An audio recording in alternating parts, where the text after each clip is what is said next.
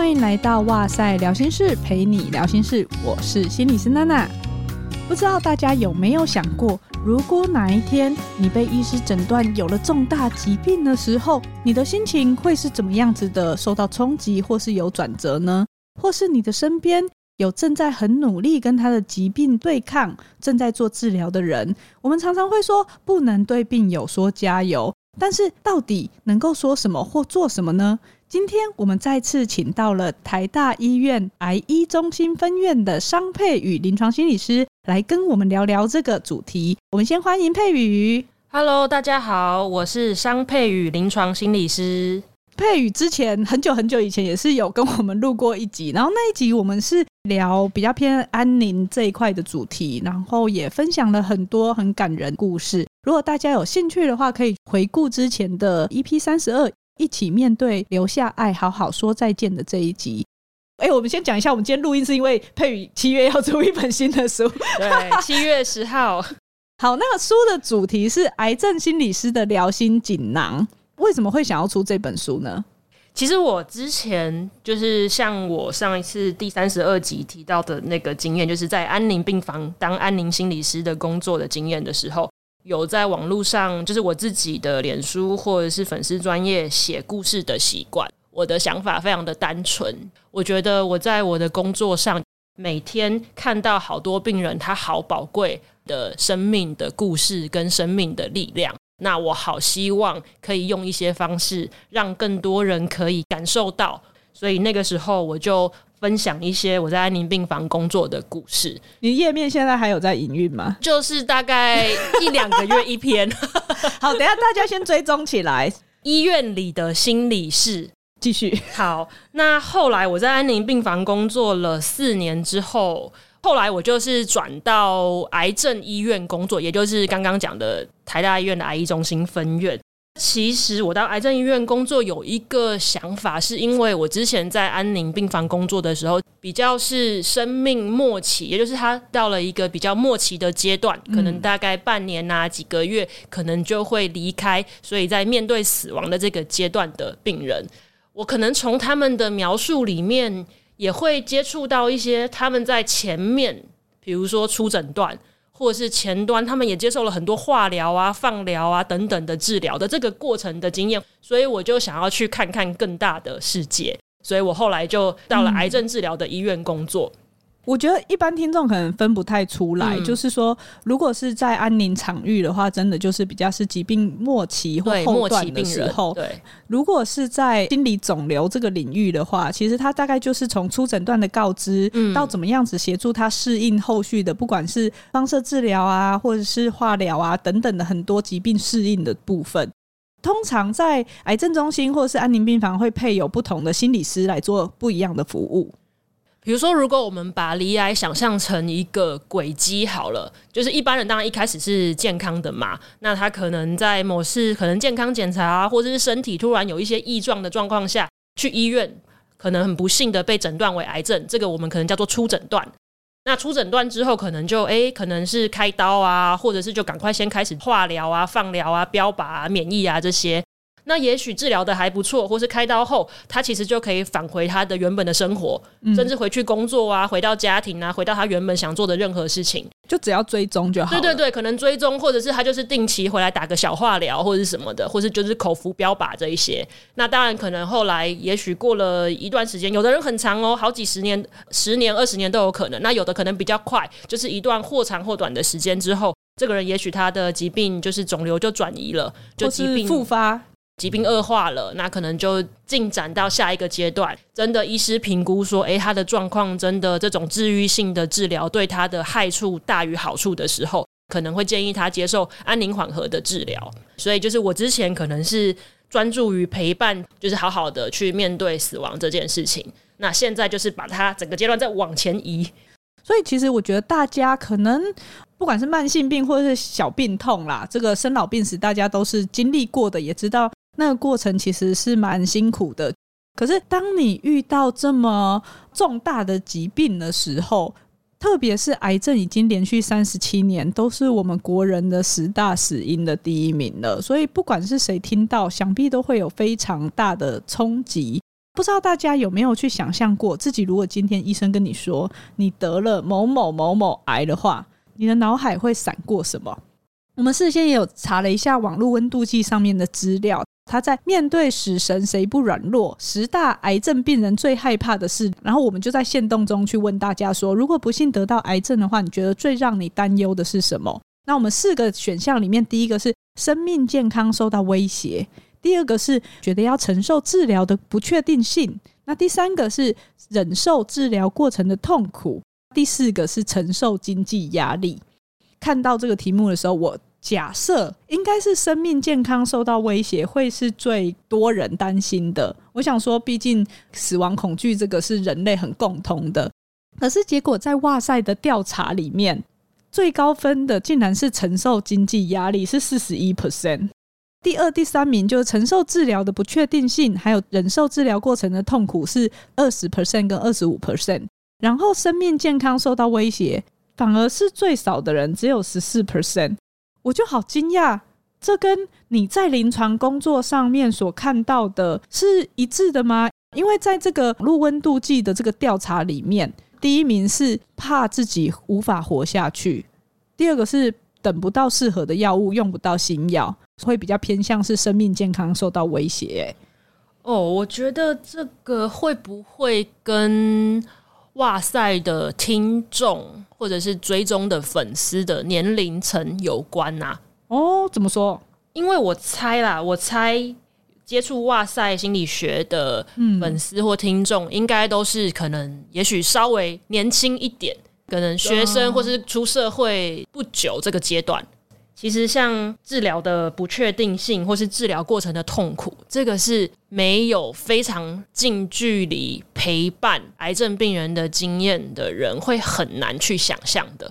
其实像我们自己也是啊，我们可能在家里还算是晚辈这个阶段，那可能现在大部分可能离癌的都是我们的长辈。那其实我们在这个过程中，大概就是扮演我们把自己的工作做好，通常啦不太会是第一线陪伴的人。的人对，所以我们可能很难去贴近，或是看到说哦，去想象哦，原来这个治疗过程有的时候还真的是不轻松诶。对，所以我觉得可能这个阶段想象也是，诶，我得到癌症，我可能会有一年两年需要做治疗。然后需要暂停工作，那可能经济会是一个最大的压力。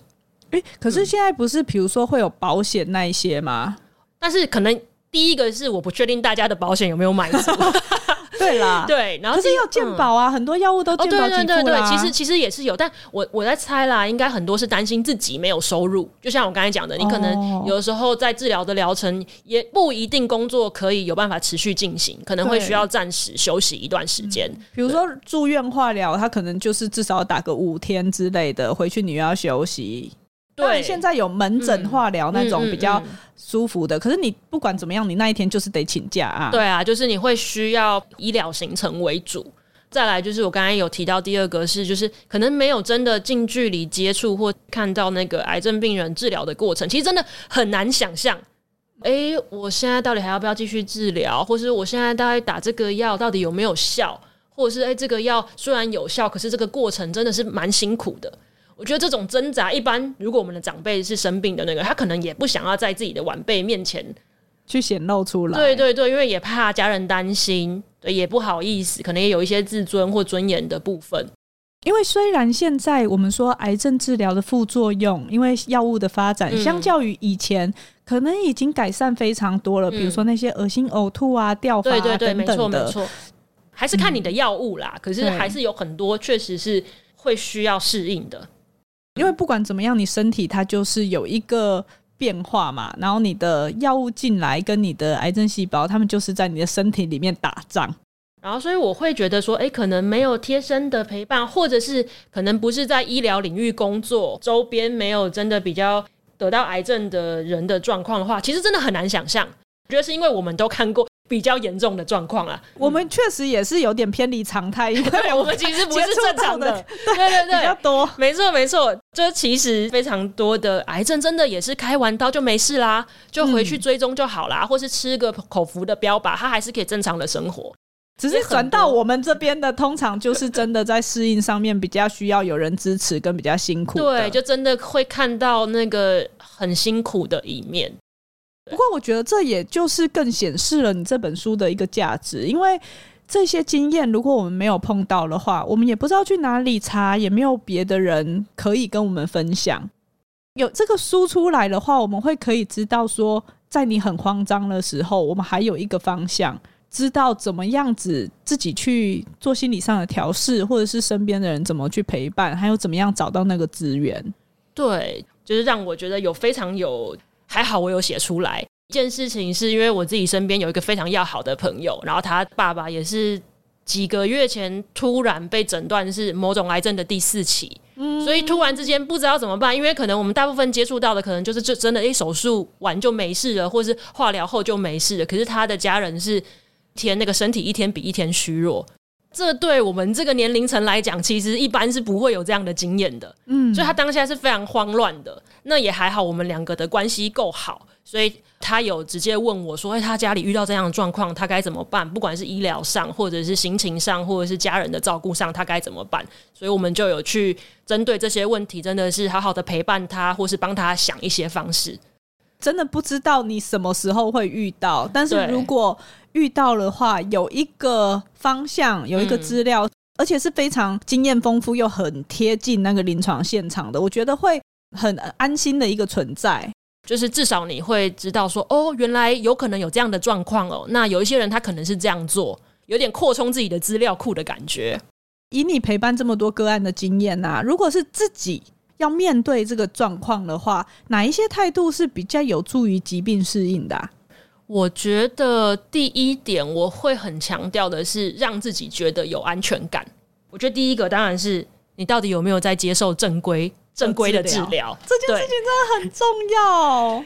就是我觉得先让自己知道，哦，很好，我现在做的治疗是一个。正规的医疗体系底下，针对我的疾病做治疗，然后我也有一个我信任的医疗团队在帮我想治疗的方针，然后再陪伴我。因为有些人会去寻求第二意见，嗯嗯嗯，我觉得这都是非常 OK 的。嗯，其实现在心理肿瘤这些计划已经推广了非常多年，癌症的医疗团队在跟你讨论某些治疗计划的时候，它是有国际的 guideline 的，也就是依据现在这个什么癌第几期。它会遇到哪一些状况？你最适用的第一线治疗是什么？退而求其次，第二线治疗是什么？新发明的药物有哪一些？这些是有国际共识的。没错，对啊，所以我觉得第一个，如果是我自己或者我自己身边的家人罹癌的话，我觉得第一个就是确保我们在一个正规的医疗的轨道上面，然后再来，我觉得另外一个对安全感也很重要的是，我到底有没有找到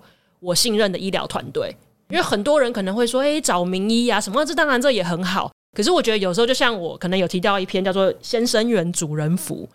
就是你要找到你觉得可以跟你沟通的医疗团队。就有的医生很厉害，可是可能哎比较有权威一点，所以可能就哎他说什么你就得照做。可哎有些人个性很适合哦，可是有一些人他就是比较有想法的。比如说我可能就是比较有想法的，或者我有很多我自己的需求。那我希望可以找到的医疗团队是，我也敢跟他讨论。然后我也敢跟他提出我的需求，嗯，然后我也相信他会听，或者是会试图去理解我的想法，然后跟我讨论最适合我的医疗计划的。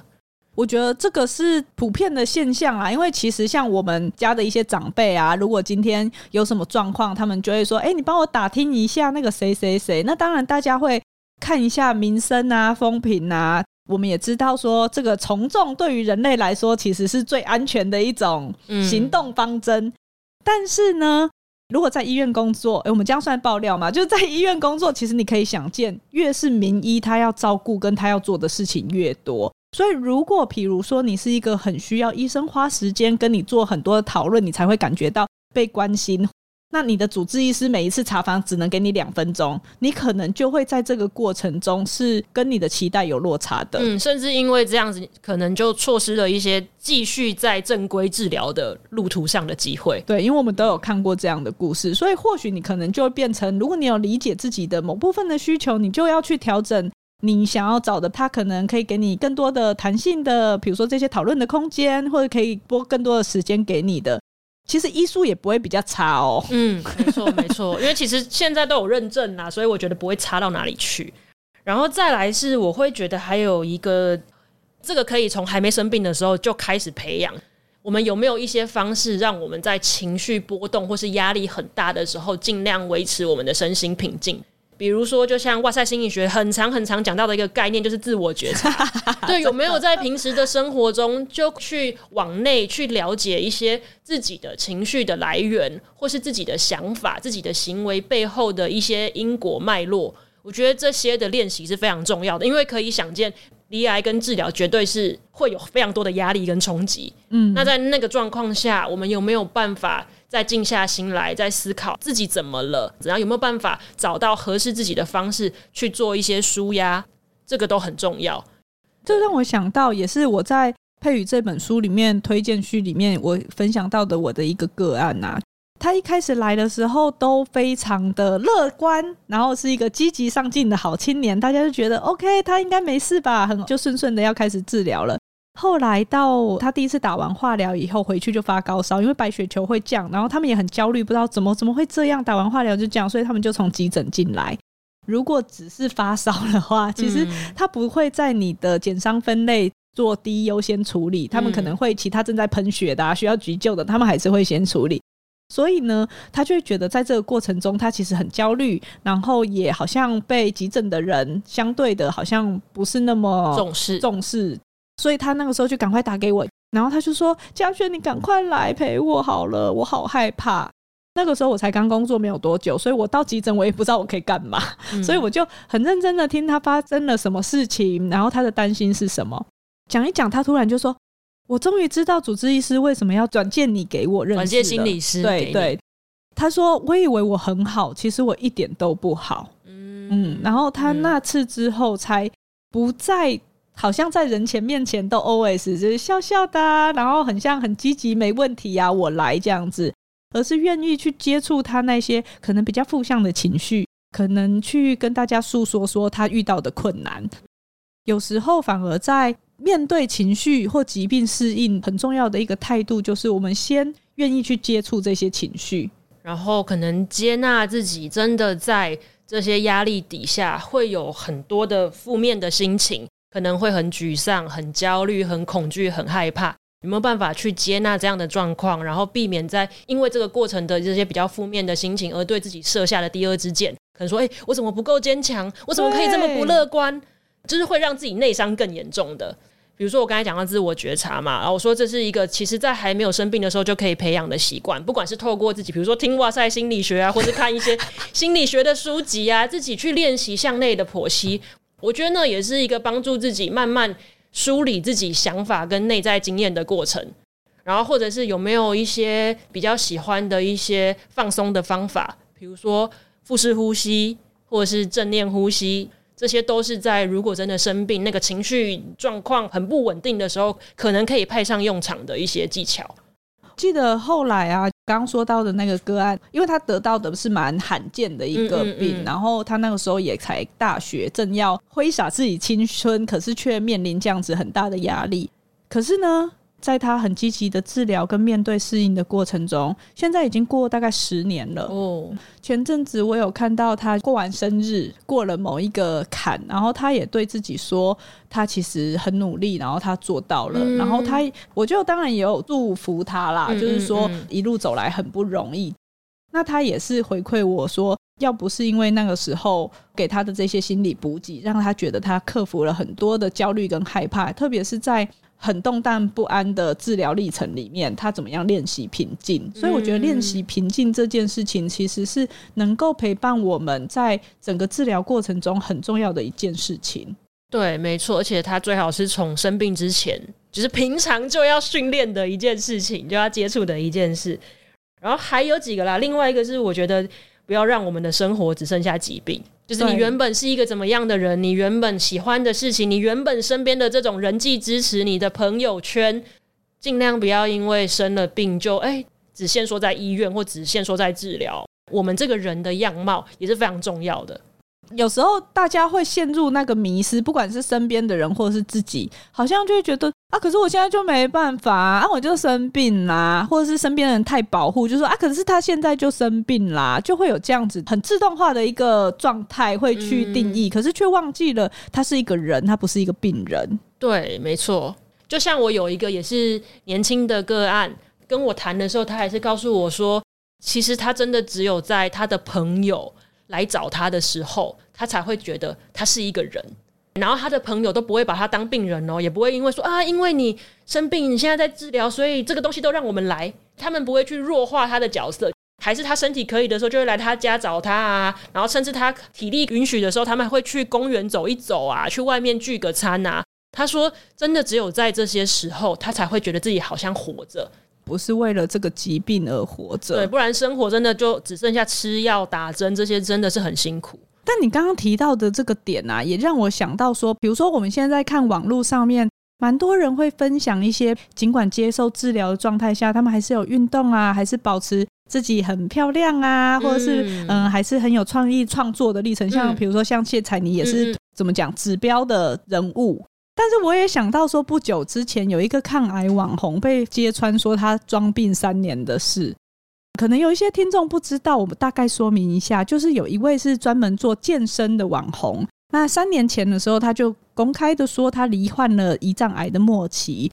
之后他就开始分享他健身然后对抗病魔的这些励志的故事。当然，我觉得这个是好处是鼓舞了不少的病友啦。不过呢，他在畅谈很多癌症故事的过程中，开始呢有一些人发现，哎，奇怪。跟现实的状况不是很符合哦，然后甚至今年六月开始就有人质疑，他说他在社群上面发的那些照片都是盗图来的，最后就直接被踢爆说，其实他根本就没有罹患癌症，欺骗了所有支持跟关注他的人，甚至是他的老公啊、家人，其实也都被蒙在鼓里。我觉得我们今天没有要评论这个个人，我们也不认识他，所以我们也没有要隔空下诊断去猜测他背后有哪一些需求什么之类的。但是我第一个听到这个新闻的时候，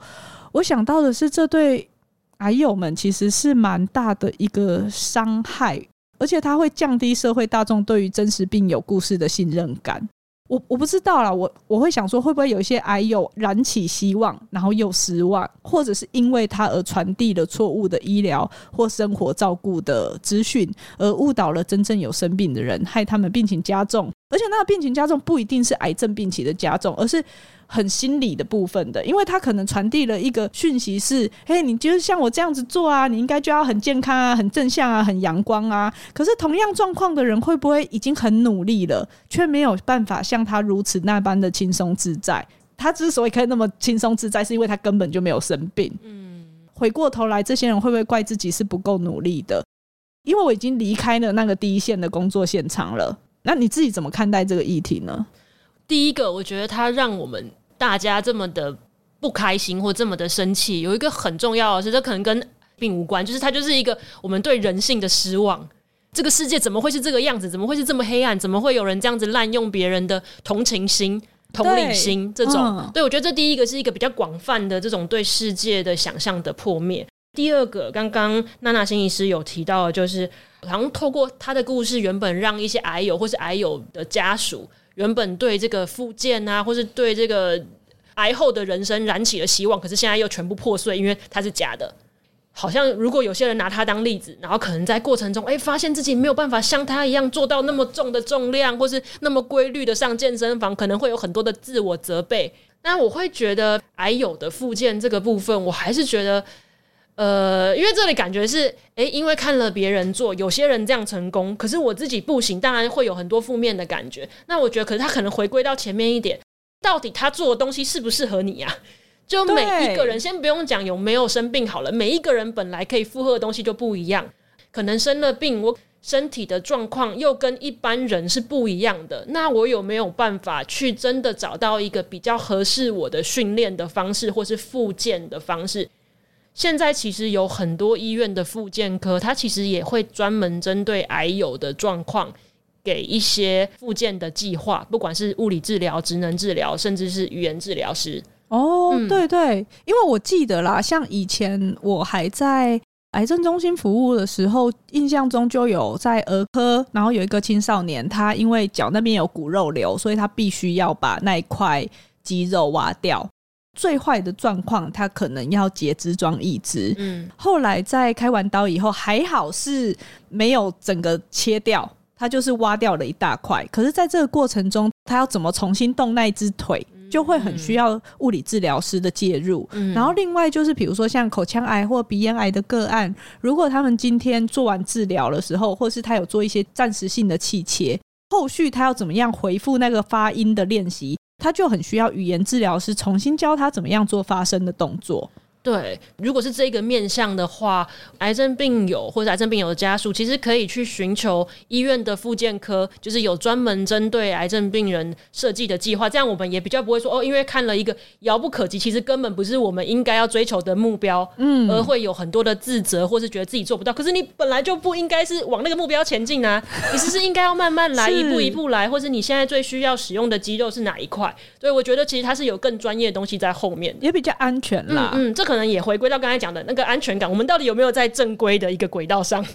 然后还有另外一个，就是我有在这一个事件里面有看到有一些人的说法是，哦，有一些家属非常的生气，因为他们以前就是拿这一个例子去鼓励他的家人要运动啊。哦，你看人家都重训成这个样子，可是你就不运动，对，所以这些人当看到原来这个消息就完全是假的之后，其实非常的愤怒的。真的是很尴尬哎，那个愧疚感。对，我觉得这背后这个愤怒的背后，其实是非常大的愧疚感。也就是他觉得天哪，我竟然没有听我，比如说我爸爸、我妈妈，或是我的伴侣的那个当下的那个不舒服，或是不能够的那个感觉，还一直逼他要往前，逼他要向一个其实不是真正目标的目标迈进。那个过程，我竟然没有同理他，我竟然没有跟他站在同一阵线上，我还逼迫他，觉得是他太懒惰，是他太偷懒，还责骂他。我觉得那是一个家属很深很深的愧疚感，所以我觉得这个应该是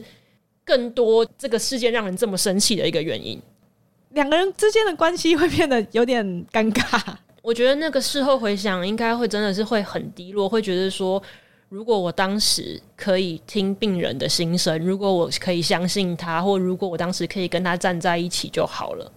所以回到最后一个，我想要问的就是，那身为亲朋好友的话，可以怎么样子去陪伴？面对这种有蛮有挑战或压力的时刻，然后你看到你很爱的人正在受苦的时候，有时候会很想要。让他振奋起来，想要，所以可能不小心就会用一些我们说在乌云旁边硬要画上一道光的方式去跟这个人互动。听众听我们节目那么长一段时间了，大概也会知道说，不要硬要赶快快乐起来，嗯、或是不要说加油这些，硬要叫人乐观。对，这些大家概念有了。那这个跟陪伴一般心情低落上面有什么不一样的地方吗？还是有什么需要注意的？因为癌症这件事情，它其实会勾起大部分人对于生命脆弱性或是生死这件事情的那种每个人自己内在的恐惧。所以，其实很多人哦，如果我们是身旁的人，听到这个消息，自己就有很多的恐惧、跟焦虑、跟压力，嗯，所以他自己就会有一点点阻抗在嘛。当他听到旁边的人离癌，很多时候是因为他心里的恐惧、焦虑，所以他一直告诉说：“哦，你要坚强起来，哦，你要你要乐观。”我觉得那是因为他背后有自己的恐惧跟焦虑。对，所以我会觉得，第一个是当我们想要去关心，不管是癌症病友本人，或是癌症病友的家人也好，我觉得第一个是先回过头来，先问自己。我的心里到底有没有准备好？我听过太多太多的，就是我的病人跟我说，他身边的谁谁谁都跟他说：“哦，你会这样子都是因为你不孝啦。”，对，或者是哦，你会这样都是因为你没有你不够虔诚，你你才会生这个病。就是我觉得那个说这样的话的人，其实他背后的心理，他其实还根本无法接触这件事情，这件事情太可怕了，所以他就。赶快给他一个归因啊！都是因为你做的那件事，所以你才这样。对，而且他特别想要透过这种切割的方式来，好像是你跟我是不一样的，我是安全的，你是危险对对，对，这种是一种很微妙的动力。对，所以我觉得这种陪伴是最可怕的。如果大家身边有离癌的病人或是离癌病人的家属的时候，可以先问自己有没有准备好这样的心理的能量去关心这些人。如果还没有，我觉得也很好。我们发现了这件事，那也许我们可以透过一些比较间接的方式，比如说写个卡片，因为我觉得直接面对，很多时候反而那个压力会说，我我不知道怎么说哎、欸，如果他在我面前哭了要怎么办？是对，我觉得那时候，然后你可能讲出来的话会是啊，你就想开一点，那其实 会给会给他们二度伤害。对，有时候大家也不是真的想要讲那些话伤害他，只是就是真的不知道怎么办。所以有些人的态度也常常会是用比较好像轻描淡写或转移注意力或开玩笑的方式。啊、对，其实那个都是为了要缓解自己的焦虑。对，所以我觉得如果自己发自我觉察嘛，如果觉察到自己其实还没有准备好去面对这样的议题。写一张卡片也很好啊，我觉得有时候不是那个字句，而是你想传达什么意图。如果今天想要传达是我关心你，嗯，我想要陪在你身边，嗯，我希望你能够是平安安适的，嗯，其实就是这些意图就好，你不用讲出来什么东西，只要你能传达你真正想要让对方知道你愿意跟他同在的意图就好了。对，然后第二个很重要的概念是，我觉得还是尊重。哦，对，有时候即便我们自己准备好，比如说我们好，我们都是在这个领域工作的好心理师，好了，我们可能自己状态是比较 OK 的，那我们要去关心这个病人，这个病人也有可能还并不想要你来跟他讲话啊，也有可能他自己想要自己冷静，或是自己想要自己的整理，或是他就是现在没有想要跟任何人谈这些事情，他就是想要只要他的家人就好，或者他就是只要自己一个人静一静。那我觉得尊重是非常重要的。对，因为每个人有他自己去适应这个疾病的步调。虽然你可能知道怎么样做比较好，可是你有点像是拖着他走的话，其实他也不会舒服。对，所以一定要尊重跟自省自己到底有没有准备好，这件事情都是非常重要。那我觉得可以做的事情是：诶，如果我们算是还不错熟的朋友，让。对方知道说，诶，我知道你发生的这些事，不管是你自己生病了，或是你家里遇到这样的状况，那我其实很关心你，那我也怕打扰到你，所以如果你有需要的话，我随时都会在，就让他知道这样的讯息。今天当这个朋友他有需要，或这个家人有需要的时候，我相信他会想到你的话。对，所以那个开放跟支持的态度是很重要的。我也很喜欢佩宇在书中特别有提到的，我们身为心理师。不会说一定要让他正向乐观起来，或者是一定要他往某一个特定的方向去走。其实我们在做的就是协助那个人看见他心中隐微的力量，然后觉察自己为何而战，所以他才会比较有那个力量去适应他走过疾病的历程。对，就是尊重他，跟倾听他，然后同理他，然后跟如果他愿意的话，跟他一起去陪他聊聊这个过程，他的任何的心情。然后他生活中他觉得任何重要的事情，我觉得这就是很好的陪伴。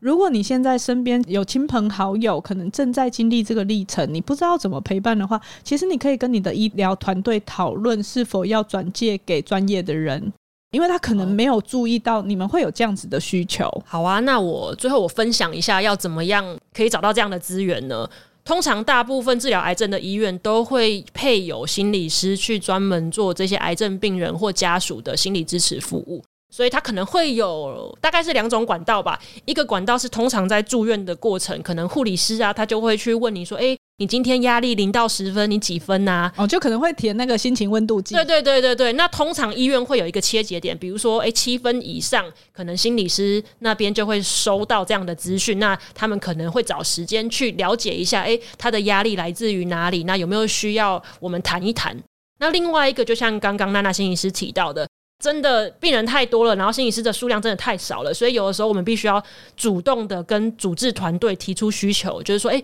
不知道我们医院有没有心理师的服务？那我自己或者是我的家人，他可能有需要，可不可以请心理师安排个时间来跟我们会谈一下？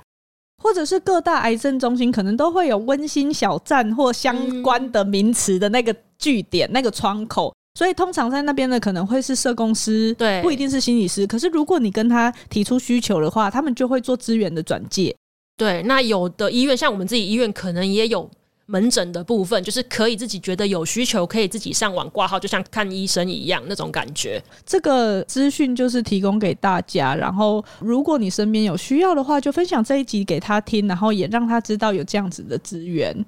最后，我想要引用佩宇在书中对正在经历这个疾病的人，应该是说一种喊话吧。嗯，就是请宽恕那个会害怕、会消极、会沮丧的自己。你真的已经很努力了。